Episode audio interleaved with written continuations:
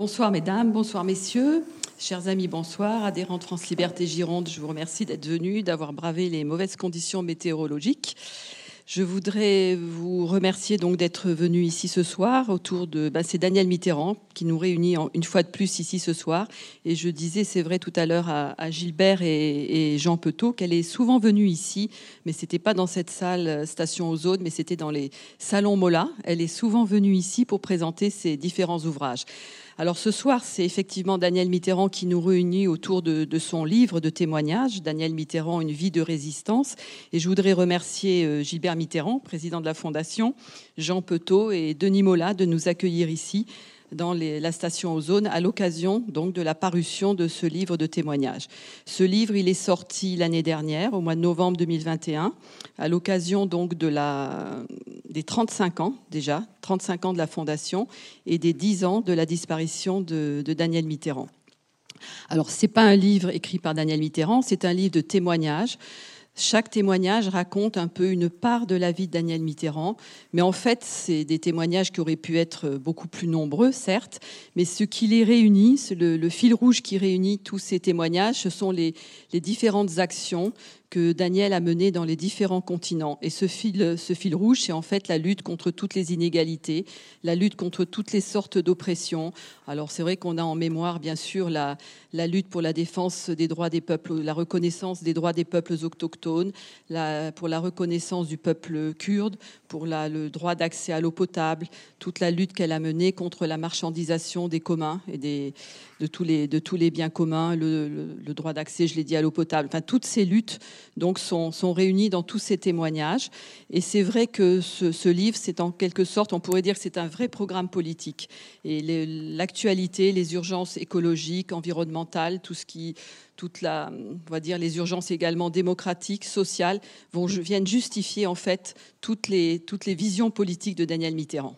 Donc, euh, je voudrais remercier Gilbert, président de la Fondation, de continuer, ce travail avec toute l'équipe de la Fondation. On l'a vu pour les 35 ans de Cluny. Euh, on a fait une vraie fête autour des, témoignages, hein, qui sont de tous les gens que Daniel a sauvés et qui sont venus apporter leurs témoignages. C'était très vivant, très, très dynamique, beaucoup d'enthousiasme. Et je voudrais le remercier pour continuer donc à faire vivre Daniel Mitterrand, qui disait, moi j'aime beaucoup cette citation. Elle disait, si on n'a pas le pouvoir de donner le pain, il faut qu'on en ait la levure. Alors je crois que on va continuer, nous, comme chaque citoyen, d'essayer de d'apporter notre contribution pour ce monde d'après, pour ce monde qui doit un peu, c'est ce qu'on appelle à la Fondation ce radicalisme utopique, c'est-à-dire ce nécessaire changement de, de, logiciel pour essayer de vivre ensemble, faire que cette terre elle soit habitable avec cette préservation de la terre pour que nous puissions tous ensemble, les vivants, la nature, cohabiter. Voilà, merci et bonne rencontre. Merci à tous. Merci beaucoup. Merci beaucoup, euh, chère euh, Jacqueline Madrel, euh, pour, pour cette présentation qui nous fait rentrer immédiatement, j'allais dire, dans, dans le vif du sujet. donc, on va ensemble, Gilbert Mitterrand, parler, traiter de ce, de ce livre avec une très belle photo de Richard Dumas. je cherchais son, son prénom, Richard Dumas de l'agence Vue. Très belle photo de Daniel Mitterrand en, couverture. Euh, Daniel Mitterrand, Une vie de résistance. Je crois que c'est exactement le, titre qu'il fallait. Et donc, préface euh, de, Gilbert euh, Mitterrand. donc, Gilbert, je vous, présente en, quelques mots. Vous êtes le, troisième fils de Daniel Mitterrand. vous, êtes donc, Jacqueline Madrel l'a dit, président maintenant de cette fondation, alors qu'on appelle Daniel Mitterrand France Liberté, hein, c'est le titre officiel. Madame Mitterrand euh, est décédée le, 22 novembre 2011 à, l'âge de 87 ans. On le sait peu, mais elle est née euh, au hasard des affectations professionnelles de son papa, votre grand-père, euh, donc Gilbert, Antoine Gouze, le 29 octobre 1924 à Verdun. huit ans après la, terrible bataille hein, de Verdun. Et s'il est un lieu attaché au nom de la famille, Jacqueline Madrène en a dit quelques mots à l'instant, au nom de la famille Gouze, en revanche, c'est celui de Cluny, en Bourgogne, entre autres, parce que c'est là que Antoine Gouze qui avait refusé, qui a refusé de prêter serment au maréchal Pétain dès euh, euh, l'été 40, dès l'automne 40, révoqué donc par le gouvernement de Vichy, euh, va installer sa famille et faire de sa demeure un lieu important dans le maillage compliqué et clandestin des réseaux de la résistance dans, laquelle, dans lesquels Daniel Mitterrand va s'inscrire toute jeune, on, le sait. Et dans votre très belle préface sur laquelle on va euh, un peu échanger au, début de notre, notre entretien, euh, euh, Gilbert. vous citez vous, une phrase, un, petit morceau de phrase de votre maman qui dit qu'elle avait le privilège d'être une fille de Cluny. Ça, c'est c'est page 14. Mmh. Est-ce que vous pouvez nous dire pourquoi elle considérait comme un privilège d'être une fille de Cluny? En effet, c'est elle qui le disait elle l'a même écrit dans un de ses livres. Je ne sais plus si c'était. Euh, euh, je ne sais plus dans lequel, mais il y en a plusieurs. Oui, parce qu'elle a une vraie production littéraire. Hein, euh, le livre de ma mémoire, je pense. Elle disait surtout Je suis né dans un nid d'amour.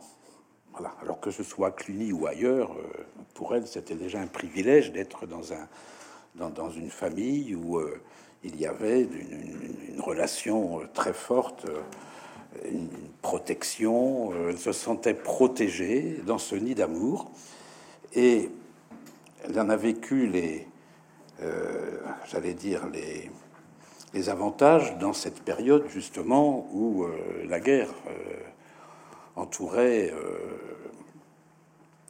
y compris Cluny, car le maquis de Cluny a été un maquis très, très, j'allais dire, euh, à, la pointe du combat contre, contre l'allemand. Et, donc, euh, le contraste entre cet environnement et, cette cellule familiale forte faisait qu'elle, elle, bon, pour elle, ce contraste surlignait euh, justement à la fois les malheurs d'être dans la guerre et, le bonheur d'avoir une, telle famille sur cette terre de Cluny dont elle disait que tout était harmonie. C'est vrai, ceux qui connaissent ce, petit pays de Bourgogne, le sud Bourgogne, à côté de Mâcon, euh, où il y avait une, une, abbaye qui était la capitale de la chrétienté Exactement. à l'époque, euh, qui euh, aujourd'hui d'ailleurs, dans le même esprit, à 7 km de Cluny, il y a, il y a il y a le, la, communauté de Thésée, qui, est un lieu de, la jeunesse. Euh, avec, avec, frère Roger, qui a avec été... frère Roger, qui a été assassiné. Mais c'était l'église de la réconciliation, c'est-à-dire que tous les cultes peuvent. C'est une. Il n'y a pas un culte, c'est tous les cultes peuvent s'y rassembler. Donc voilà, cette espèce de concorde, d'harmonie dans des paysages dont les courbes sont très harmonieuses. Elle disait, c'est un privilège d'être une fille de Cluny. Mais voilà. Voilà. Euh, alors on va revenir sur quelques-uns des, 23 chapitres, on en parlera euh, tout à l'heure, euh, Gilbert. mais sur votre préface, page 13, vous écrivez que ce livre est un hommage, non pas à la mémoire de Daniel Mitterrand, mais à ceux qui souffrent et se battent, à tous ses compagnons de route et de destin, à ces voix qui s'élèvent dans le monde, ils sont l'avenir. Alors, je vous connais un petit peu, Gilbert, je, sais chez vous l'importance et le choix des mots, hein, et le détail des mots, chaque mot compte ici. Euh, euh, quand vous dites euh, ceux qui souffrent et se battent, et ses compagnons de route et de destin, les compagnons de votre maman, ils sont l'avenir, de quel avenir? Il y a quelque chose entre ils sont l'avenir et ce que j'ai dit. De, quel avenir sont-ils? C'est page 13. Hein oui, oui, oui on, va, la retrouver. Sont-ils le ferment selon vous? Euh, Non, mais euh, ce sont eux qui, à un moment ou un autre, seront dans l'obligation d'inventer un autre monde. Voilà. Si on ne le fait pas pour eux, euh, cette révolte, ce côté inacceptable d'un monde qui ne peut pas répondre aux aspirations des peuples, forcément suppose qu'il y aura des, euh, ben, cataclysmes, sous une forme ou sous une autre. Et ceux qui reconstruiront le monde sur ces bases qui sont celles qu'ils devraient toujours avoir eu à, l'esprit, c'est-à-dire celui de la fraternité, du partage, de la solidarité, d'un développement harmonieux, euh, dans une plus grande justice, euh, euh, c'est-à-dire un modèle de développement qui, ne creuse pas indéfiniment les fractures territoriales, sociales, dans le cadre des souffrances que cela suppose ces peuples-là, un jour, ne se reconnaîtront plus dans cette marche du monde et forcément un jour prendront leur destin en main. Ils sont l'avenir. Mais euh, ils seront l'avenir aussi parce que, en fait, ce sont eux qui détiennent la richesse. Euh, la richesse de leur savoir, la richesse de leur culture, la richesse de leur histoire, la, la richesse de leur terroir. Et cette richesse-là n'est pas prise en compte. On ne parle de richesse que si on parle d'argent. Et un jour ou l'autre, justement parce que ce Dieu argent et ce développement fondé sur la recherche du profit immédiat, ce ne sera pas la richesse du monde de demain. Et d'ailleurs, la Fondation a beaucoup travaillé avec des économistes, avec des, euh, tous ceux qui s'intéressent à ces questions, des philosophes et tout, sur euh, ce qu'on a appelé les nouveaux indicateurs de richesse. Mmh, mmh. La richesse ne se définit pas uniquement par un taux de croissance. Voilà. Mmh. Donc ce sont ceux qui n'ont rien aujourd'hui en valeur monétaire qui ont peut-être et même sûrement la plus grande richesse, car ils ont leur savoir, leur culture, leur diversité. Or, euh, il n'y a pas de vie sans diversité le jour où le monde est uniforme avec une pensée dominante qui, euh, qui explique qu'il n'y a pas d'autre pensée possible sur Terre, celle-là, elle est pauvre. Alors, s'il y en a une qui, très jeune, euh, ne s'est pas satisfaite qu'on lui dise le monde est très uniforme, c'est véritablement votre maman. Hein. puisque vous, vous dites, toujours dans l'introduction, que vous rappelez que votre mère confronté à une explication insatisfaisante sur telle ou telle chose, ou pire, à une absence d'explication, est ému par un élan, dites-vous, euh, une spontanéité consciente débarrassée des précautions d'usage et des convenances policées, un refus de l'indifférence et du silence. Et vous rappelez ses propres paroles, dire non, je le tiens de mon père, dire non, c'est aussi une question d'éducation. Absolument. Euh, je vous laisse commenter parce que c'est quand même extraordinaire de voir ce, sentiment chez cette petite fille. tous ceux qui ont eu des enfants, ou un moment ou un autre, étaient confrontés à la période du pourquoi. Hein. Mhm. Pourquoi Pourquoi Et après du non. Hein, euh, après pourquoi Et évidemment, les explications, c'est bon, bah, c'est comme ça, euh, c'est bon, très bien. Ben, ça lui suffisait pas. Voilà, elle voulait des explications, déjà toute petite. Donc, quand il y avait une fuite devant l'explication ou une explication peu satisfaisante, elle, poursuivait le pourquoi. Et comme il n'y avait pas de réponse, alors elle refusait. Non. Voilà, elle disait non. Le, voilà quoi, c'est pourquoi. Et puis quand l'explication n'y en a pas ou quand elle est pas satisfaisante, eh bien, elle, prolongeait la logique de son pourquoi. Elle était donc dans le refus de ce, qui la choquait, ou ce qui l'indignait, ou ce qui justifiait la question du pourquoi. Et elle s'élevait contre le fait qu'il n'y ait pas de réponse ou des réponses peu satisfaisantes. C'était une, démarche. Et ça, ça lui a duré toute sa vie. Ça a toujours été comme ça.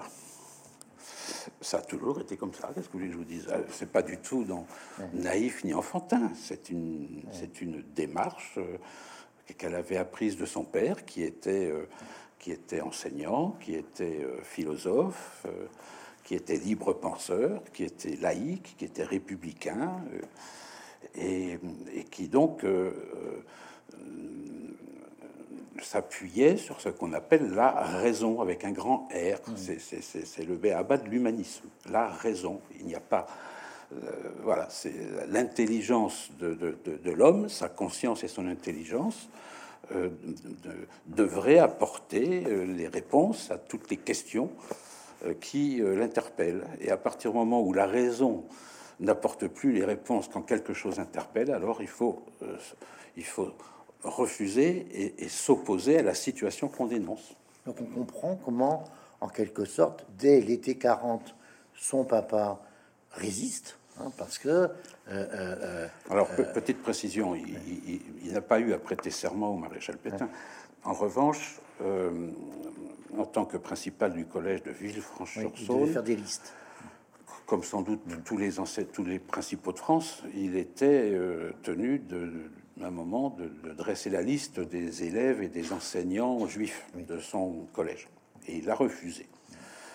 Et euh, au bout de, deuxième ou du troisième refus, il a été limogé. Alors limogé, c'est limogé. hein. Le matin, on est principal, le soir, on est, euh, il n'y a plus de sol, il n'y a plus de maison, il n'y a plus rien. Quoi. Je veux dire, on s'en va. Et heureusement, Cluny, où ils ont leur maison, était ben, ce nid d'amour qui a recueilli euh, cette famille dans, dans cette détresse à la fois de la guerre et puis de, de- du, du limogeage. Voilà. Donc, euh, elle, elle- elle a vécu ça comme des injustices, bien entendu. Euh, donc, elle, elle a très vite, euh, je veux dire, euh, vécu ces injustices d'une manière violente.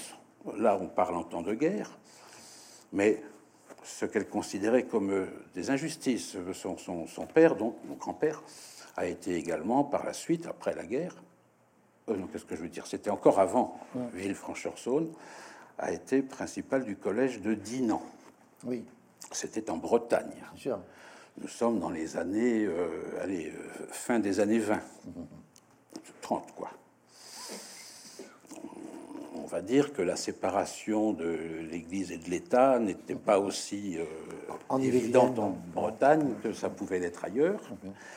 Et il y avait donc une l'école des garçons, c'était mon grand-père, mais le collège des filles, c'était un autre collège à côté C'était des sœurs. où elle devait aller. C'était pas des sœurs, c'était c'était des enseignants de la République, mais qui étaient fortement euh, imprégnés d'une logique euh, moins moins laïque, moins laïque.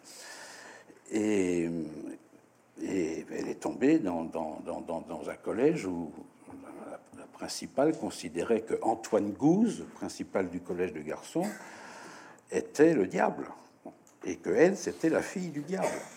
Donc, elle a eu droit à des brimades, à des réprimandes, à, un traitement de défaveur qui, pour une petite fille qui doit avoir 8 ans ou 10 ans, euh, bon, ben, pourquoi? Et elle commence à poser, et pourquoi? Et évidemment, euh, elle l'explique très bien dans son livre, c'est là qu'elle a eu le sentiment qu'elle a, été confrontée à ce qu'elle a à une injustice et elle ne comprenait pas comment on pouvait se complaire dans l'injustice. Voilà. à propos d'injustice, justement, vous en, vous en parlez aussi. euh, Mais là, parce que je vais vite, parce qu'on n'a qu'une heure et demie devant nous, mais je, je renvoie éventuellement les, les lecteurs euh, très curieux sur la de, de, de lire. euh, exactement. euh, Non seulement ces ce livre, non, non, mais- mais celle qu'elle a écrit oui, oui, elle-même, où elle raconte tous- ces épisodes où- et qui l'ont, qui l'ont, euh, qui, qui ont formaté, c'est pas le bon mot, mais qui ont fabriqué Oui, ce qu'elle est, construit ce qu'elle est devenue. Et, et justement, alors, on se souvient de cette phrase de, de Jean Jaurès hein, il, faut, il faut aller à l'idéal en passant par le réel. Vous reprenez cette proposition en disant au sujet de votre maman elle ne ménagea ni son soutien, ni son militantisme pour le réel, encore moins sa liberté pour l'idéal, celui d'un monde plus juste, libéré des injustices qui pèsent toujours sur les mêmes, euh, comme elle tenait à le faire remarquer. Euh, en fait, elle a été, on peut dire, c'est important pour la suite, euh, elle a été très, très vite, dire, socialiste de cœur. hein. Elle est née socialiste. Elle est née dans, dans, dans, dans un, dans un nid d'amour socialiste, euh, fabriqué par, par, la, par la République euh, et la laïcité et l'humanisme. Elle, elle peut pas être autrement. Bon. Donc elle n'a pas attendu le 10 mai ou François Mitterrand pour être socialiste Ni même le congrès d'Épinay. ni même le congrès d'Épinay. Bon, alors il y a eu la rencontre euh, pendant la guerre, euh, et puis il y a eu le, ch- le, le- le- le cheminement politique, dans le, dans le mot politique, dans le cadre de la vie politique euh, de, de François Mitterrand, et elle a été en, en- en- en soutien de, de, sa vie politique à lui, mais dans le cadre du, je veux dire, de la réalité du, pouvoir. Donc, c'est dans le réel dont elle voyait bien que ce réel, euh, je veux dire, n'était jamais au niveau de l'idéal. Ça, ne peut pas, d'ailleurs, ce ne serait pas l'idéal. Et, donc, cette phrase de Jaurès que tout le monde connaît, c'est-à-dire euh, aller vers l'idéal mais comprendre le réel, euh, elle l'avait totalement intégré. Donc, elle, avait épousé François Mitterrand et la vie politique qui va avec, dans le cadre de la marche de la démocratie républicaine de la quatrième République puis de la cinquième. Puis ensuite, euh, avec l'exercice même du pouvoir, mais ce pouvoir qui n'est pas euh, une, entité dans l'absolu, qui est vraiment qui confrontée au réel, c'est-à-dire à, je vais dire, à un monde qui, existe autour euh, de notre pays, confronté à des intérêts particuliers dans un pays dont, il faut veiller à l'unité, donc ça suppose des compromis. Quand on parle de compromis, d'équilibre, eh bien forcément on s'éloigne de l'idéal, mais on, va vers l'idéal si dans ce compromis on, y met les ingrédients qui permettent avec le temps euh, d'avancer sur, sur les chemins euh, qu'on a dans ses convictions. Euh, mais pour elle, ce, comment dire, cet exercice imposé du pouvoir, elle l'accompagnait, elle, essayait de, comment dire, de, l'accompagner au mieux de ses forces, mais sans jamais perdre ce que le compromis faisait perdre de vue. Ça, elle ne le perdait pas de vue. Donc, la vie politique avec François Mitterrand, c'était la confrontation du réel, ce qui ne l'empêchait pas de, vouloir développer ses propres moyens à travers sa vie associative, à travers la création de sa fondation, de pouvoir plaider pour l'idéal. Alors, on, va passer donc. Euh, c'est pas contradictoire du tout. parce qu'on a, on a parfois essayé d'opposer, mais c'est parfois pas du tout. C'était très complice. On sent bien dans la, à la lecture des, de ces différents témoignages, puisque en fait, euh, ce livre, c'est ce qu'on appelait jadis à l'université un, mélange, hein, avec des, d'ailleurs un très joli cahier photo à l'intérieur que, euh, les, lecteurs trouveront parce que les photos sont très très belles, avec des images de, Daniel Mitterrand qui sont magnifiques. Et puis, euh, et puis ces 23 contributions. Alors, j'en ai retenu 10, bon, c'est, arbitraire. Hein, j'ai plutôt d'ailleurs retenu les chapitres où les auteurs et autrices parlent bien de Daniel Mitterrand. Et vous venez de le dire, Gilbert, tout ça a amené à ce qu'elle ait cet engagement associatif et qu'elle crée la fondation. Alors, il y en a une euh, parmi les autrices, les cinq que, j'ai retenues, qui parle de, la création de cette fondation. Euh, c'est Rosemary, Rosemary Antoine, euh, qui a été déléguée nationale en charge des comités relais de France Liberté, comité relais dont celui de Gironde est, présidé par, par, Jacqueline Mitterrand, et par Jacqueline Madrel, pardon, euh, qui, vient, qui vient d'en parler. Euh, Rosemary Antoine, c'était une ancienne euh, collaboratrice d'un sénateur de la Nièvre. Elle, elle, connaissait François Mitterrand avant 81, et en 83, elle est sollicitée, elle, elle, le dit, elle a fait la campagne de 81, et puis votre maman l'appelle en 83 pour venir travailler auprès, auprès d'elle. Je voudrais que vous nous racontiez un petit peu les, premiers temps de la fondation. Et puis je, je rajoute ceci, euh, Rosemarie Antoine dit ceci, dit que Daniel Mitterrand euh, savait se montrer exigeante, elle savait exactement ce qu'elle voulait, et écrit-elle, euh, Rosemarie Antoine, gare à ceux qui essaient de la faire dévier de son but au nom du politiquement correct. Comment est-ce que c'est né cette fondation, Gilbert? Alors, ben, ça, pose plusieurs questions. Parce que Daniel Mitterrand, elle, militait déjà euh, avant le mois de mai 81. Elle militait, dans, en tout cas dans une association qui s'appelait Solidarité Internationale, qui était proche du Parti socialiste, et à, ce titre-là avait déjà euh, épousé quelques combats en Amérique latine euh, ou ailleurs. Donc elle était déjà rodée à ce type d'action. quand François Mitterrand est élu le 10 mai, elle devient, dans la tête des gens, ou du moins dans les appellations euh, officieuses, officielles, je ne sais pas comment dire, de l'époque, la première dame de France. C'est-à-dire, euh, finalement, proche du pouvoir. Or, il s'est passé quelque chose euh, dans l'association où elle était, de la part des associations, il y a une petite difficulté à se sentir si proche du pouvoir. Je ne dis pas compromis par le pouvoir, mais euh, les associations relèvent plutôt de la nomenclature de ce qu'on appelle des contre-pouvoirs. On appelle ça des, ONG, ONG, organisations non gouvernementales. ONG, organisations non gouvernementales. Je veux dire que euh, dans toute démocratie, il faut des pouvoirs et des contre-pouvoirs. Et le monde associatif euh, est un contre-pouvoir. Or là, elle se sent mal à l'aise au sein d'une association qui la considère toujours comme Daniel, certes, mais qui est quand même très proche du président de la République. Donc, est-ce que ça ne perturbe pas un petit peu le, Et elle en a souffert, parce qu'elle elle, ne voyait pas, elle, euh, c'était Daniel, c'était pas la première dame de France pour elle. Elle, n'avait pas changé. Et d'ailleurs, elle n'acceptait pas. je veux dire, elle n'était pas très, euh, très séduite par ce titre de première dame de France. Il y a, qu'une chose qui lui faisait plaisir, c'est quand on disait une première dame de France atypique. Alors ça, ça lui plaisait plus. Mais première dame de France, euh, elle dit d'abord un, ça n'existe pas, le titre n'existe pas, la fonction n'existe pas, et ça fait, ça fait ça veut dire quoi Que je suis maintenant euh, uniquement une potiche pour représenter euh, une institution, euh, la France, quoi Je ne sais pas.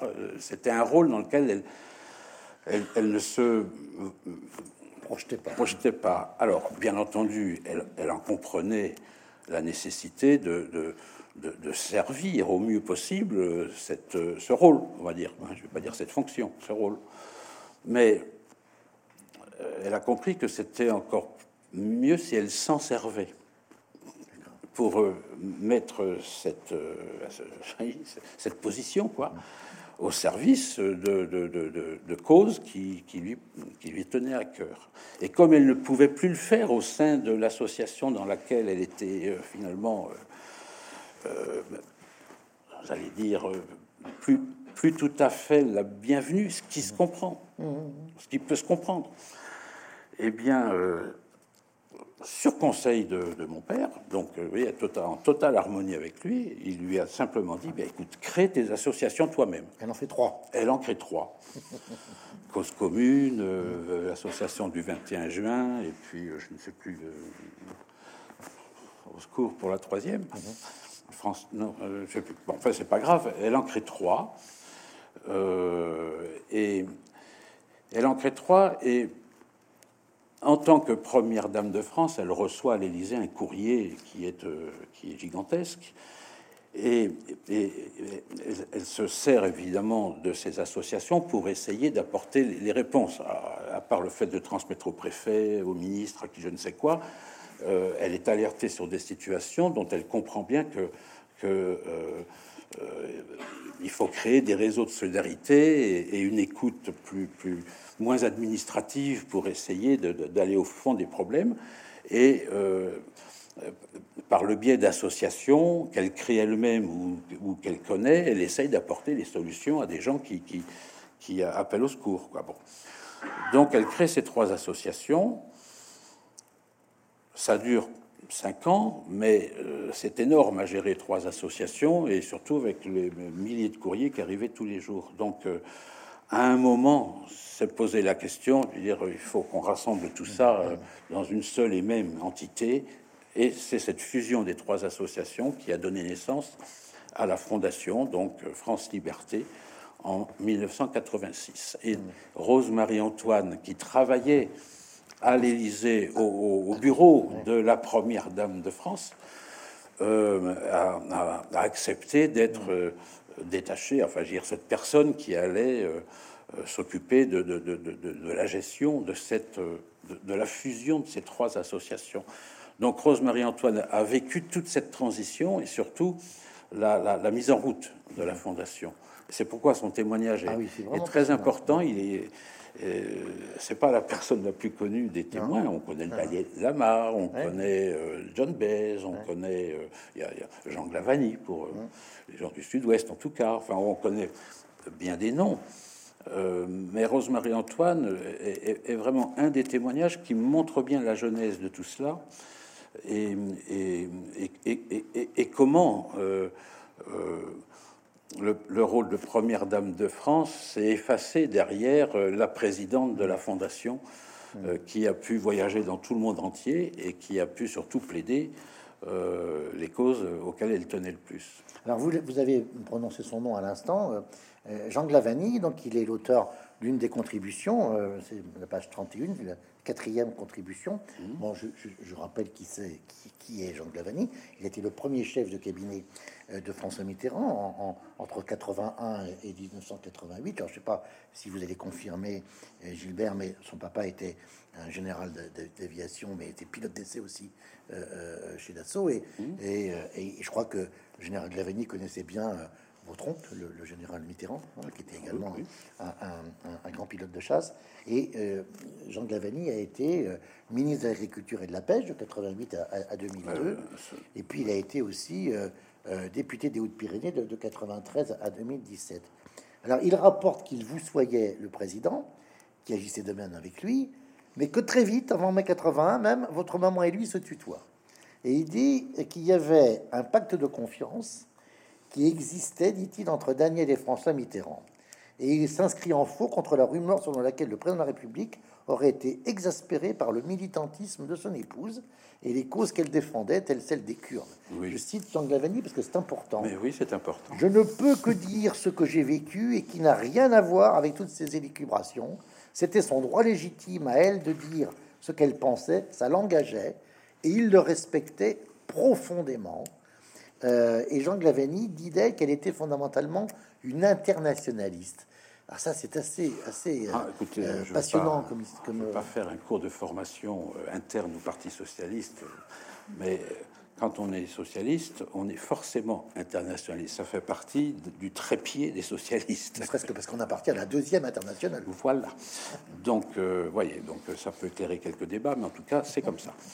En attendant, Jean Glavani, il est surtout dans ce livre parce que c'est un ami qui a connu Daniel Mitterrand dans plusieurs situations possibles, à la fois euh, euh, politiques, euh, associatives, familiales, et surtout a été un, acteur majeur dans le combat pour l'eau.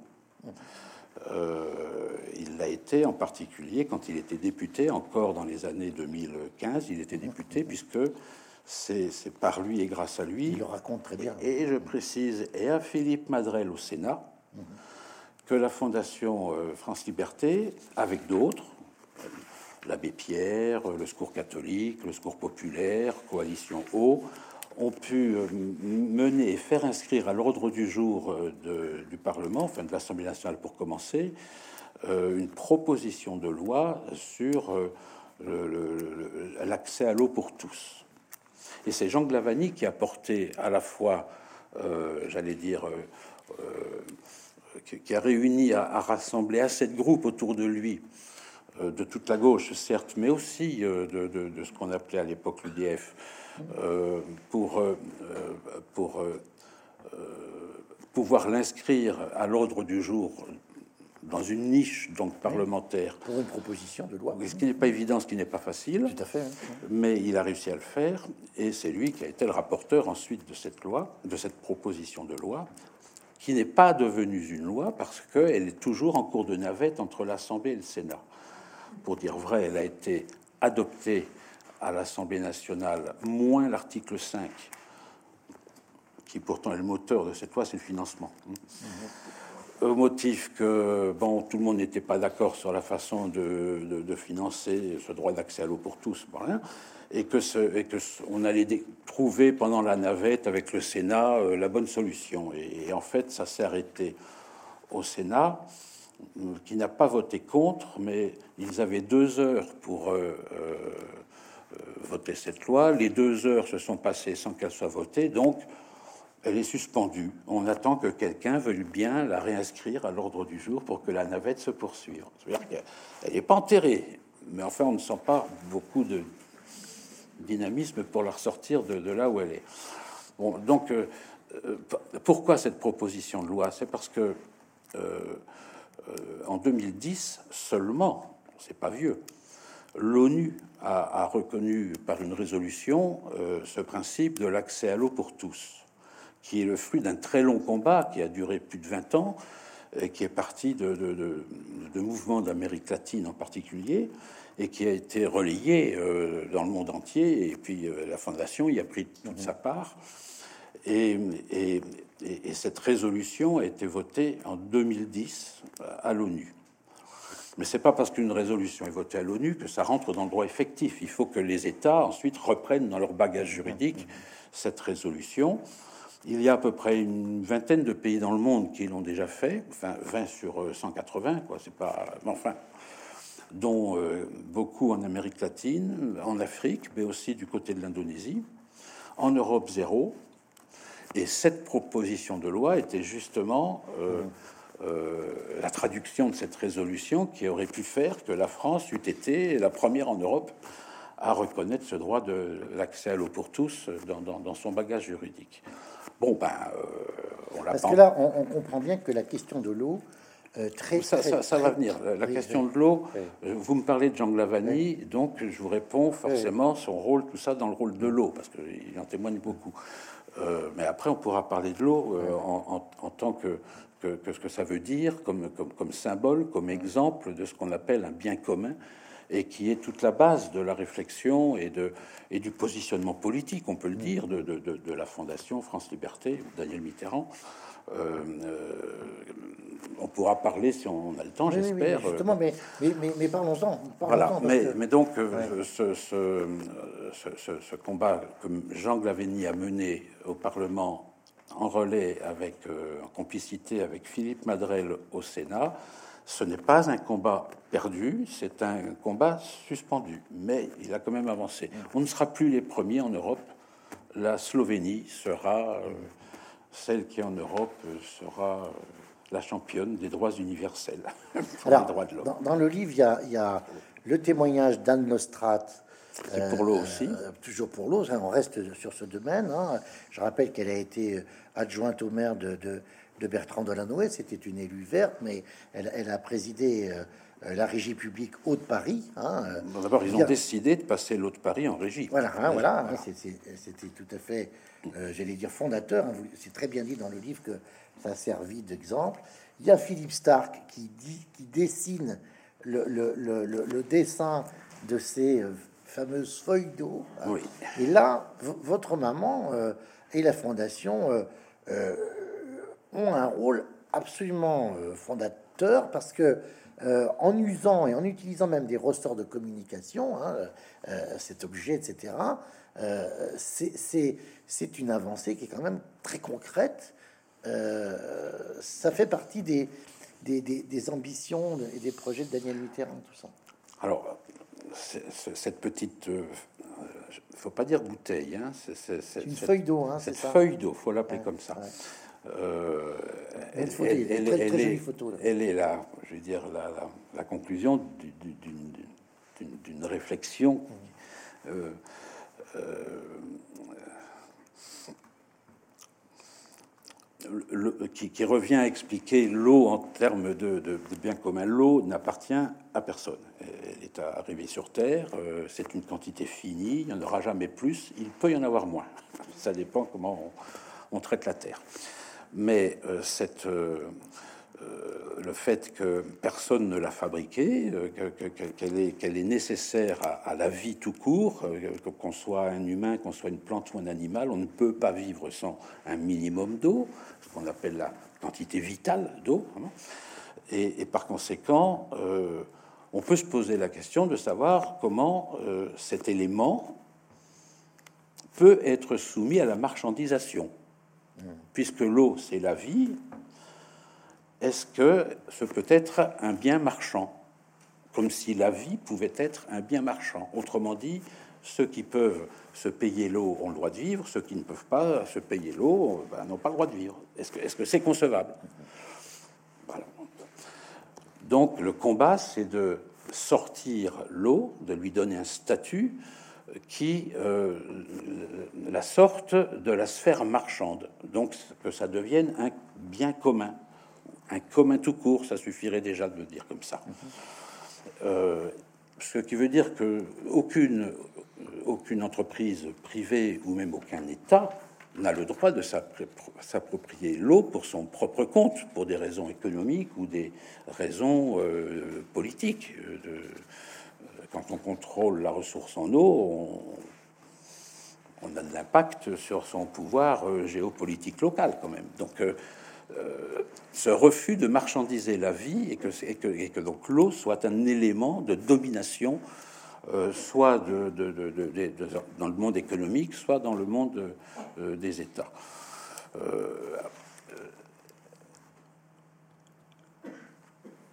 comment peut-on concevoir qu'il y ait de, l'eau en bouteille. il peut y en avoir, mais euh, il peut y en avoir, mais enfin, euh, après on pourra parler euh, de ce que ça signifie.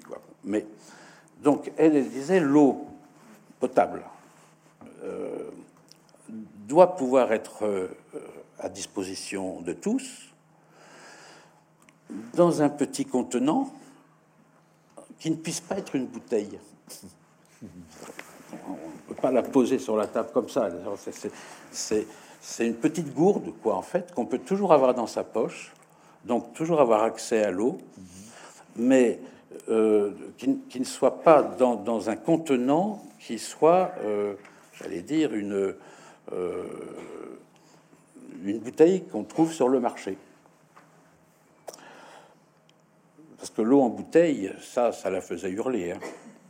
Et d'ailleurs, ça pourrait en faire hurler beaucoup. Euh, non pas que c'est pas pratique, hein, je comprends bien. On, bien puis l'eau potable, parfois, elle a peut-être le goût un petit peu trop euh, javel. Elle a peut-être, bon, c'est peut-être mieux. Puis parfois, quand on a certaines précautions de santé, il faut peut-être de l'eau un peu moins calcaire ou un peu plus phosphorée. Peut-être, bon, ça, je ne discute pas. Mais à ce moment-là, l'eau, est un élément nécessaire à sa santé. C'est pas un produit commercial euh, qui atteint des proportions dans ses, dans ses, dans ses prix qui est euh, parce que pour, Daniel Mitterrand, euh, l'eau n'a pas de prix. L'eau, elle n'a pas, on peut pas lui mettre un tarif puisque c'est un bien commun hors du marché il n'y a que le marché qui peut fixer un prix, qui est la rencontre de l'offre et de la demande. Là, il n'y a pas, puisque c'est pas dans le marché, il ne peut pas y avoir de, prix de l'eau. Il y a un coût du service de l'eau, ça bien parce que d'accord, faut aller la chercher, faut la traiter, faut la mettre dans des tuyaux, faut la saigner. Qu'il y ait un coût du service de l'eau, on en convient, mais qu'il y ait un prix de l'eau, pour elle, c'est inconcevable. Bien. Or, euh, euh, une, bouteille, comparez les prix, puis vous aurez compris quoi. Je veux dire, euh, vous allez cette petite bouteille, je ne dis pas chez Mola, mais vous allez à la station-service du coin la, chercher. Il y a quoi? Il y a, 33 centilitres, peut-être même pas 50, 33, je sais pas. Bon, vous allez la payer au bas mot, si vous faites le prix multiplié par un, entre 3000 et 6000 euros le litre, le, mètre cube, pardon, les 1000 litres. Faites, amusez-vous à calculer. Alors qu'au robinet, on va dire pour, pour 3 euros quelque chose, vous avez de l'eau potable qui comprend d'ailleurs le tarif de l'assainissement. C'est-à-dire que les bénéfices sur l'eau mise en bouteille peut dépasser mille fois le prix du mètre cube que vous avez chez vous. Donc, euh, c'est de l'eau. Comment peut-on c'est de l'eau qui appartient à tout le monde. Elle sort des sources. Euh, c'est pas de l'eau qui a été produite par je ne sais qui. Et, on a le droit de faire commerce de cette eau qui n'appartient à personne parce qu'elle appartient à tous. Donc elle, n'acceptait pas cette idée. D'autant d'abord qui, qui, est la source, c'est le mot de le dire, de profits inimaginables.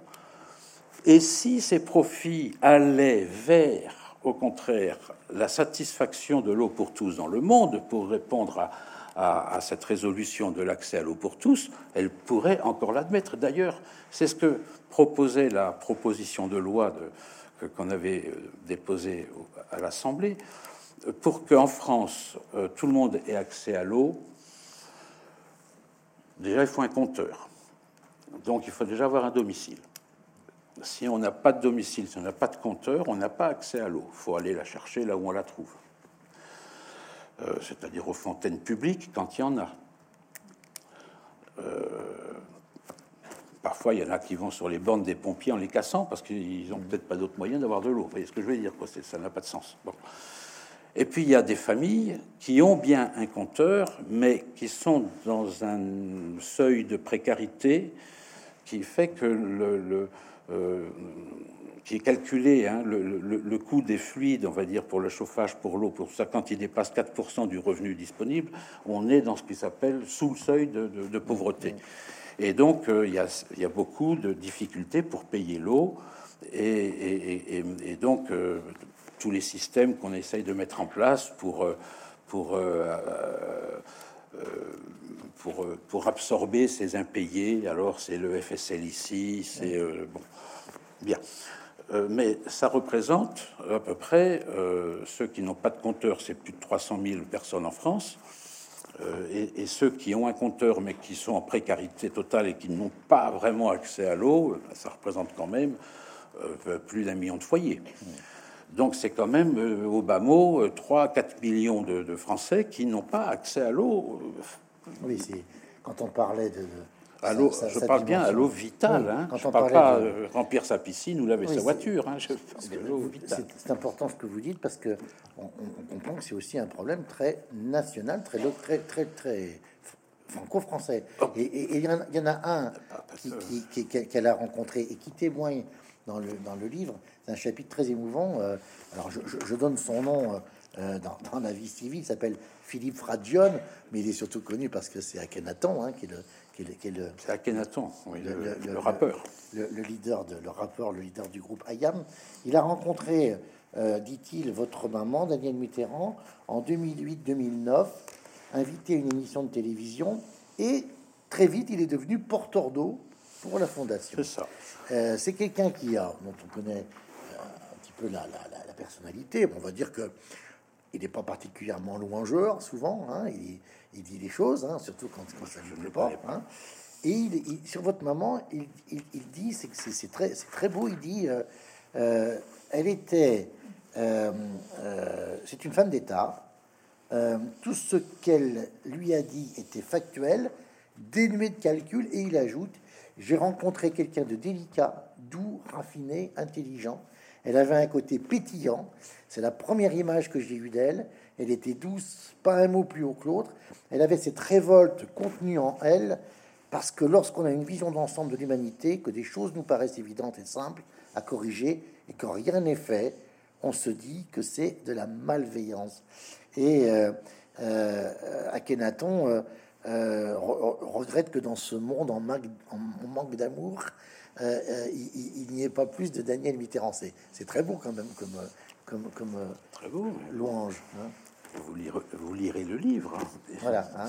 Mais, mais, les porteurs d'eau, c'est un mouvement qui est parti du Canada. Euh, et, et, c'est euh, en Europe, c'est à travers la France et l'Italie que ce mouvement s'est euh, développé. Et porteur d'eau, c'est justement ce mouvement qui entend, entend, entendait, puisque maintenant on a abouti quand même. Euh, à, donner ce statut à l'eau, c'est-à-dire l'eau n'est pas une marchandise. Ça se traduit dans des textes au niveau de l'Europe et tout sous une forme un peu différente parce que c'est toujours les mêmes. Euh, dans les textes officiels, on dit l'eau n'est pas une marchandise comme les autres. C'est pas du tout le même sens quand on dit que ce n'est pas une marchandise ou que ce n'est pas une marchandise comme les autres. Ça ne veut pas dire la même chose. De la même façon que, que, maman y a eu des débats avec ce qu'on appelle les majors de l'eau, euh, qui tous, le cœur sur la main, expliquent que eux aussi sont pour l'accès à l'eau pour tous, que bien évidemment, ils sont. Euh, vous n'avez pas le monopole du cœur, enfin, vous voyez ce que je veux dire. Bon. Bien sûr, nous aussi, notre monde néolibéral, il est pour l'accès à l'eau pour tous. Et elle ajoutait, oui, mais simplement, quand je dis pour tous, c'est pour tous. Quand vous vous dites pour tous, c'est pour tous ceux qui peuvent payer. C'est pas tout à fait pareil. Et je, reviens à ce que je disais tout à l'heure. L'ONU, à travers l'OMS, etc., euh, a chiffré si on, le coût, si on devait apporter de l'eau et l'assainissement partout dans le monde où il n'y en a pas. Qui fait qu'aujourd'hui, vous, vous vérifiez, ce sont les chiffres de l'OMS, il y a quand même à peu près 5000 morts par jour pour manque d'eau ou pour consommation d'eau frelatée. 5000 par jour, multiplié par 365. On va voir à peu près combien ça représente. C'est beaucoup plus que de beaucoup d'autres catastrophes, mais celle-là, on n'en parle pas. Et sur ces 5000 morts par jour, il y a à peu près 2000 enfants. C'est-à-dire un toutes les 15 secondes. Vous voyez, ça fait à peu près, euh, je vais dire, euh, voilà, plusieurs minutes qu'on parle. Et bien, chaque minute passée, il y aurait eu quatre morts dans le monde parce que manque d'eau ou eau frelatée. L'OMS, évidemment, euh, l'ONU a déjà pris ça en main et donc à travers toutes les conventions, etc. Euh, il y a les, objectifs du millénaire, il y a les OMD, les ODD, tout ça, qui ont euh, chiffré qu'il faudra à peu près 200 milliards de dollars euh, pour résoudre cette question. 200 milliards de dollars. C'est beaucoup. Les bénéfices sur les majors de l'eau dans le monde, 1000 milliards chaque année. Le coût de l'armement dans le monde, 1530 milliards tous les ans. Il suffirait de 1% de cette somme, 1%. Pendant 10 ans, vous avez à peu près sauvé la vie de 5000 personnes par jour. Et Daniel Mitterrand, mais l'entendement, c'est quoi? Le bon sens, c'est quoi? Il n'y a pas besoin de faire de politique, il n'y a pas besoin de faire d'études, Sciences Po. enfin, on peut se retourner le compliment. Hein, donc, donc tout le tout ce qui, oui, j'ai pas fait Sciences Po. Non, non, je sais, mais enfin bon, quand même. Mais je veux dire, c'est pas le sujet. Mais je veux dire, en dehors de, de, en, dehors de, de toute chose, la spontanéité, la sincérité, ce que dit euh, Akhenaton, le, le, le, jaillissement d'une révolte quelque part, du non-entendement, je veux dire. Donc, comment ça, le bon sens ne peut-il pas triompher? Comment ça, l'humanisme ne peut-il pas, la raison ne peut-elle pas commander? Qu'est-ce qu'il faut attendre? Qu'est-ce qu'il faut attendre et de qui? Alors, le, Alors elle s'insurge, elle le dit. Et donc elle disait toujours prendre conscience, c'est important. Je suis sûr que les chiffres que je vous ai dit tout à l'heure, on n'en a pas conscience prendre conscience pour commencer et apporter juste le bon sens qu'il faut. Alors pourquoi il n'y a pas la volonté pour aboutir? Et c'est là qu'on entre dans un débat qu'elle pose entre euh, euh, ce qu'elle attend du pouvoir et d'ailleurs de quel pouvoir et qu'est-ce que le pouvoir? Alors, je, voilà, je, voudrais qu'on consacre les dernières minutes qui, nous qui ah bon, ça va très vite. Hein. De, de, du moment qu'on va donner la parole à la salle, pour aborder un, autre combat qui a été vraiment, je pense, essentiel dans, dans, dans, la fondation et dans son histoire. Qu'il y a un très beau texte de Kendall Nezan, euh, qui est le président de l'Institut kurde de Paris, euh, lauréat en, 2015 du prix Daniel Mitterrand remis par la Fondation euh, France Liberté. Et et, on, l'a remis sur place là-bas, à Erbil, hein, hein, Alors, vous, allez nous, nous, le dire, parce que je, je, dans, dans, ce texte, Kamel Nezan dit que votre maman a été appelée la mère des Kurdes. C'est un texte tout à fait remarquable, et il montre tous les combats qu'elle a menés, et de tous les combats qu'elle a menés, celui pour les Kurdes est peut-être celui qui l'a mobilisé depuis le plus longtemps, entre 1982 et son décès en 2011, près de 30 ans. Et euh, dit dans ce texte qu'elle lui aurait dit au terme de son ultime voyage en 2009, parce qu'elle a fait preuve d'un courage physique extraordinaire, hein, euh, euh, en 2009 entre autres, qu'elle envisagerait bien de rester dans sa deuxième patrie. Elle disait, je, j'aurais Internet, j'aurais, je pourrais avoir une bonne connexion, et puis je vivrai six mois dans cette très belle vallée, dans, le texte, et puis, et puis, et puis six mois euh, euh, euh, en France. Donc on voit dans, tout le combat qui est, rappelé, qui est rappelé par Kamel Nezan comment elle est aux côtés des populations kurdes gazées à Al-Abja, auprès des députés kurdes arrêtés au Parlement à Ankara, c'est assez, assez saisissant, le, ça, le, le verront. en fait, racontez-nous ce, ce rapport aux Kurdes, euh, c'est quand même tout à fait exceptionnel. Alors, ce rapport aux Kurdes ne s'est pas arrêté en, 2011, hein, puisque la Fondation continue. justement, vous pouvez aussi à, en parler parce que c'est près des Kurdes et, j'y étais euh, début décembre euh, là-bas. C'est la première fois que vous y alliez? Ah non, c'était la deuxième. D'accord, d'accord. elle est toujours, pardon, je vous coupe. Elle ah, est toujours aussi connue? C'est la mère des Kurdes. Ah oui c'était pas la mer des Kurdes, c'est la mer des Kurdes. Je veux dire, moi j'ai rencontré évidemment des, autorités, euh, parce que j'ai été reçu au Parlement, euh, j'ai été reçu par euh, le premier, premier, ministre, président, tout ce que vous voulez. Bon, mais j'allais au restaurant et au restaurant des Kurdes, des gens qui, sachant que j'étais là et me, reconnaissant, venaient me serrer la main et me parler de Daniel en parlant de leur mère. Enfin, c'est encore aujourd'hui comme ça. Bon, bon. Alors, ça vient de loin, tout ça, évidemment. Ça vient, pour ceux qui ont ce souvenir, ça vient euh, de, à, une époque, donc c'était en 91, euh, il y, avait euh, une guerre Irak-Iran. Iran-Irak. Il y avait une 81 plutôt 80. 81, 82. Non, mais enfin, la guerre. C'est la deuxième, c'est la première guerre du Golfe.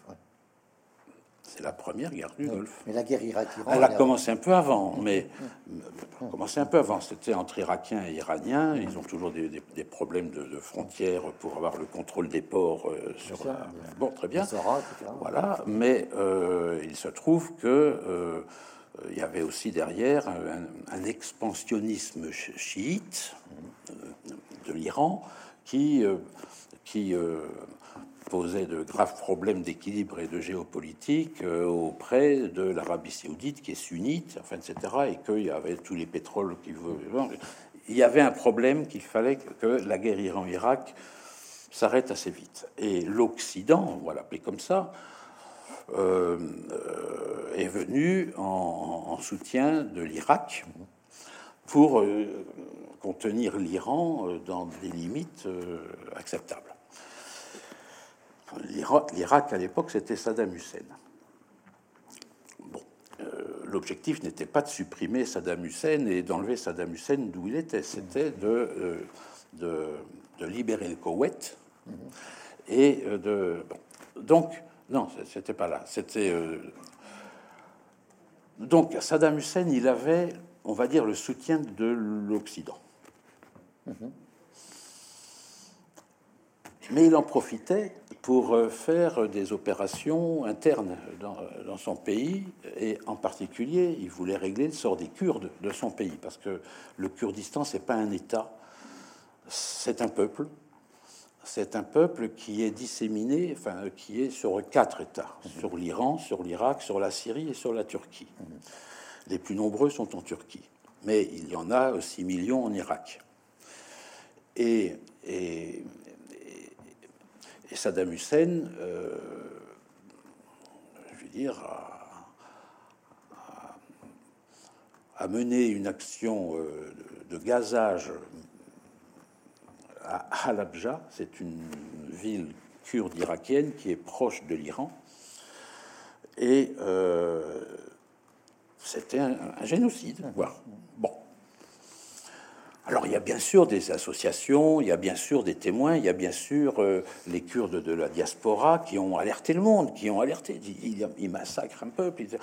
Ils, ils, parlaient dans le vide parce que l'Occident avait besoin. La réelle politique. Euh. Ben, L'Occident, je, dis l'Occident, j'ai tort de, j'ai tort de prendre parce qu'il n'y avait pas que l'Occident, il y avait aussi euh, des, des des, pays euh, qui, ne sont pas dits occidentaux. Euh, il y avait une coalition arabe aussi. Euh, et, donc, dans le silence, puisque il fallait pas, fallait pas déranger Saddam, quoi, parce que c'était notre. Et, c'est arrivé jusque à Daniel Mitterrand qui a, qui a dit on peut pas laisser, si c'est vrai, si c'est vrai, on était bien obligé de se poser la question du si c'est vrai, parce que très peu de temps avant, il y avait eu le syndrome de Timisoara, vous savez, en Roumanie.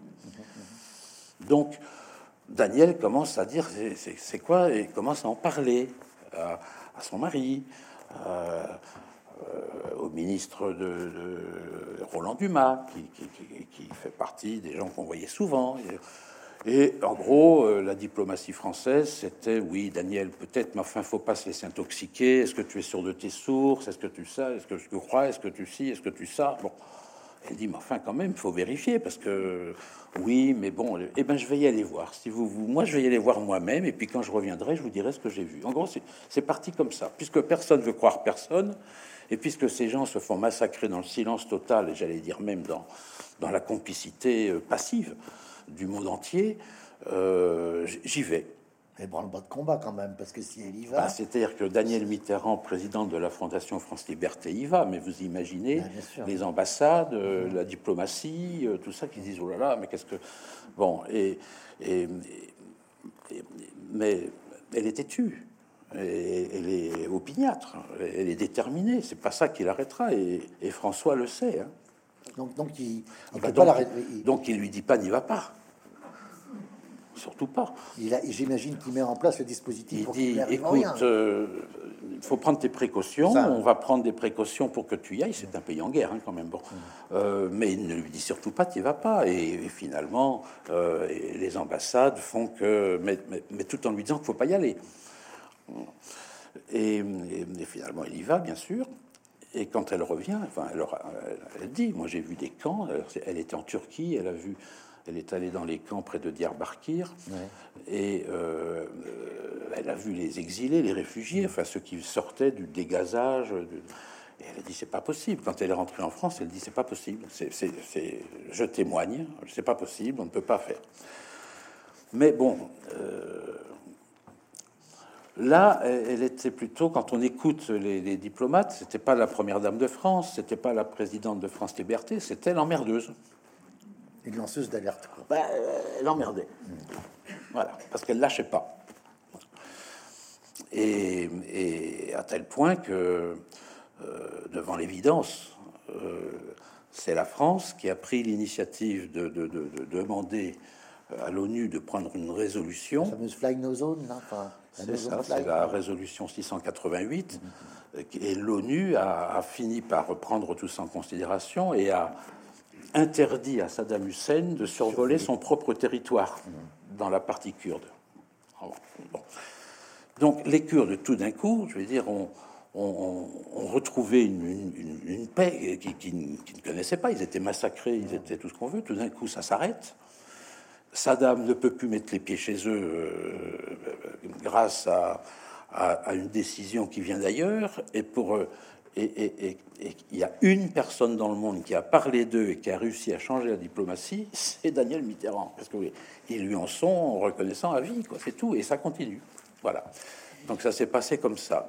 Quels sont les, combats On va terminer sur cette dernière question. Quels sont les combats que, que la Fondation euh, euh, Daniel Mitterrand, France Liberté, mène aujourd'hui, qui sont, j'allais dire, complètement héritiers de, de, de, de cette histoire qui, encore une fois, est, extrêmement euh, riche et dense. C'est vous qui êtes président de la fondation, euh, aujourd'hui, vous, vous, vous, ciblez quoi Si vous voulez, il y a la fondation, alors je vais assez vite, il y a, il y a les combats qu'on va dire humanitaires, c'est-à-dire des actions en soutien à, à, des, populations euh, qu'il faut aider euh, euh, sous l'égide, on va dire, du mot humanitaire. Mais Daniel Mitterrand considérait qu'il fallait le faire parce que ça sauve des vies, mais que ça ne suffit pas. Non seulement ça ne suffit pas, mais en plus, ça cautionne et ça dédouane un monde des États qui ne répondent pas à ces questions ça donne bonne conscience, mais c'est se substituer finalement pour se donner bonne conscience à, un rôle qui n'est pas le rôle des fondations ou des associations humanitaires. Si elles en sont là, c'est parce que les États n'apportent pas les réponses qu'il faut. Donc, euh, euh, son raisonnement euh, dit qu'il faut aller au-delà de l'humanitaire et il faut donc se poser la question de, savoir pourquoi les États ne prennent pas en charge ces problèmes tels qu'ils se posent, qu'on est obligé, nous, de, faire les pompiers de, service derrière. Bon. Donc c'est une remise en cause ou une interrogation sur ben, ce bon sens dont je parlais, d'accord, ok, mais pourquoi le pouvoir politique dans le monde n'arrive pas. Sans doute que leurs intérêts sont divergents, certainement. Sans doute que, que euh, euh, la prise de conscience n'est pas encore assez forte. Sans doute peut-être que la, pression citoyenne pour obliger les États à s'intéresser à ces questions n'est pas encore au niveau. Sans doute que euh, et sans doute peut-être aussi, et c'était son, son, raisonnement, peut-être aussi que le pouvoir n'est peut-être pas là où on le croit. Le vrai pouvoir dans le monde aujourd'hui, celui qui, qui, crée ces conflits d'intérêts entre les États, celui qui, anime la pensée euh, du développement de ce monde, c'est le pouvoir économique et financier qu'il a. Et il l'a à l'échelle mondiale. L'économie est mondialisée, la finance est mondialisée, le média est mondialisé. Le politique n'est pas mondialisé. Le politique, la fonction, hein. le politique n'est pas mondialisé. Donc, c'est pas la France toute seule qui va pouvoir dicter la loi du monde. C'est pas tel petit pays ailleurs ou tel autre ici. C'est sur euh, des sujets qui, touche à la, vie de l'humain sur Terre et même du vivant tout court, quand on parle de dérèglement climatique, quand on parle de, quand des défis pareils qui, sont sous nos yeux, sous nos pieds, euh, mériteraient une gouvernance mondiale quelque part pour être à l'échelle de l'autre pouvoir qui lui crée euh, à travers son système de développement euh, ses fractures sociales, territoriales et autres. Donc, euh, pour, si vous voulez, pour elle, ben voilà, il faut être radical, c'est-à-dire pas radical révolutionnaire, il faut être radical, c'est-à-dire attaquer le problème à la racine. Et, la racine, aujourd'hui, à ses yeux, peut-être que ça sera partagé, c'est une, une, domination et une pensée euh, néolibéral du marché qui, est à réviser, quoi, qui, qui est sans contrôle. Il n'y a plus de pouvoir. Le politique n'a plus le primat sur les autres pouvoirs économiques et financiers. Même pire, au sein de ces politiques, il y a, il y a ceux qui cautionnent, qui sont les porte-valises de ce système de pensée néolibéral. Et puis il y a ceux qui essayent de s'y opposer, mais ils sont un peu tout seuls. Alors on va lui donner la, parole à, Daniel Mitterrand pour, pour conclure, puisque vous publiez un texte qui est un des derniers textes. Ce que je voulais vous dire, c'est qu'il y a ceux qui s'adaptent à ce monde et qui essaient d'être les meilleurs élèves dans ce monde, dans cette pensée. Et puis il y a ceux qui voudraient transformer ce monde. Daniel fait partie de ceux qui voudraient transformer ce monde, ce qui la met dans la catégorie des utopistes, parce que cette pensée qui nous gouverne, elle a été exprimée par des gens comme Reagan, comme Thatcher, qui l'ont dit, dit, c'est des mots que je n'invente pas, qui de toute façon, devant toute contradiction ou toute contestation, ont développé le théorème du TINA, T-I-N-A, There is no alternative. Pas de choix. Le monde est comme ça parce que ce système est le meilleur et parce qu'il n'y en a pas d'autre. Voilà. À partir de là, ben, amen, au revoir, terminé, je ne m'intéresse plus, ou, ou, au contraire, eh bien, j'ai peut-être envie de rêver, mais il doit y avoir un autre monde possible qui rende tous les autres mondes possibles. D'ailleurs, il y a un monde commun dont il faut préserver euh, l'essentiel, donc les, biens communs, qu'on ait notre monde à nous, qu'on protège notre terre de toutes les, agressions que, que, le développement et le profit puissent. Et ce monde-là, doit reconnaître une diversité de la pensée, des cultures, des savoir-faire et tout, reconnaître au lieu d'uniformiser, au point de tuer finalement tout ce qui lui permet de vivre. Voilà, c'est ça son raisonnement. Et toutes les actions qu'elle mène, eh ben, c'est guidé par cette pensée. Alors, si je vous cite des actions, elles sont toutes très parcellaires ici et là. Vous allez me dire, ah bon, un petit puits là, un petit truc là, chose là. Ça n'a peut-être pas d'intérêt à dire comme ça. Mais la cohérence, on la voit bien. Voilà, ce livre permet on va, on va, on va devoir s'arrêter, mais je voudrais quand même lire ce, un morceau de ce petit texte qu'elle a publié sur un site qui s'appelle le, lesmurs.org. C'est page 166 du livre. Et, on va donner la.